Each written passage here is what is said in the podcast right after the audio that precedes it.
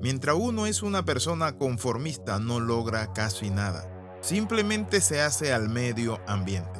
La Biblia nos manda a nosotros a dejar el conformismo. Las sagradas escrituras dicen, en Hebreos capítulo 12, versículo 12, de la siguiente manera, por lo cual levantad las manos caídas y las rodillas paralizadas. Mi querido hermano, levante esas manos caídas, esas rodillas paralizadas. Ese es el conformista. Se queda en un estado vegetal, simplemente viendo que otros alcanzan, logran y triunfan. Mientras uno no es capaz de indignarse, de discrepar, de imaginar que hay otro mundo que puede ser posible y de luchar para seguir creciendo y alcanzando, uno está en el lado de los conformistas. El conformismo es el principio del final, las consecuencias de vivir una vida sin meta, sin expectativa. Ojo, no es lo mismo el contentamiento que el conformismo. La Biblia dice que debemos estar contentos con lo que Dios nos ha dado y lo que tenemos. Pero no nos dice que seamos conformistas. La Biblia dice ensancha el sitio de tu tienda y ya lo vimos la vez pasada.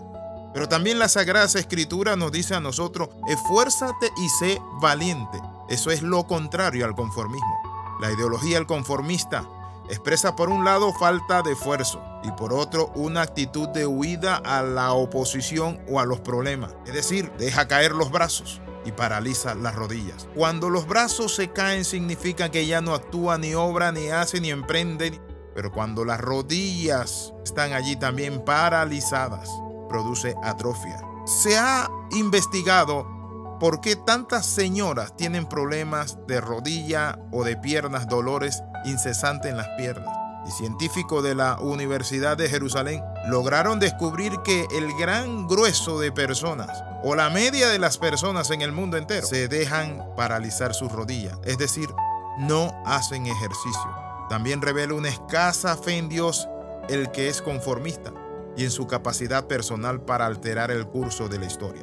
Ahora veamos cómo nosotros podemos dejar el conformismo, que es un problema, que no radica solamente en la sumisión a las pautas de la moda o del mercado, de la política, del turno, de los tiempos, de todo. El conformismo es un espíritu donde la persona deja caer los brazos, ya no quiere hacer nada. Está acompañado del fatalismo, ya no, ¿para qué seguir luchando? se cerró una de tus empresas. Has tratado de implementar algo y una y otra vez has fracasado se te cierran las puertas, levántate, levanta esas manos caídas y esas rodillas paralizadas, esas manos, comienza a hacerla que actúen, que obren, que hagan. Y esas rodillas que caminen. La Biblia dice, tocad, llamad, buscad. Ese es el Dios que tenemos, que nos manda a esforzarnos y ser valiente. ¿Cómo vencer el conformismo? En primer lugar, llega a la conclusión de que has caído en cierto conformismo. Si quieres atacar un problema, primero debes estar seguro que existe. ¿Cómo puedes saber si has caído en el conformismo? Algunos indicios son los siguientes. Observar que tu aprendizaje ha sido muy poco en los últimos años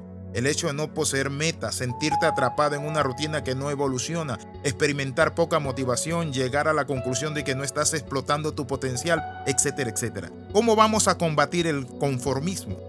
En segundo lugar, define un proyecto ambicioso de crecimiento personal. Piensa en tu estilo de vida ideal, donde realmente te sientes autorrealizado. Para llegar a tales resultados necesitas un plan ambicioso de crecimiento personal. Comienza a escribir, comienza a escribir. ¿Qué vas a hacer con tu vida? En tercer lugar, piensa en grande en todo momento. Piensa y actúa en grande porque tenemos un Dios grande. Si adquieres el hábito de pensar en grande en todo momento, es seguro que podrás abandonar para siempre el conformismo, porque todos los días ejecutarás acciones positivas para que tus altas expectativas se cumplan. En cuarto lugar, ejerce tu derecho a un gran estilo de vida. Las personas caen en el conformismo porque llegan a creer que están destinados a vivir con pocos logros personales.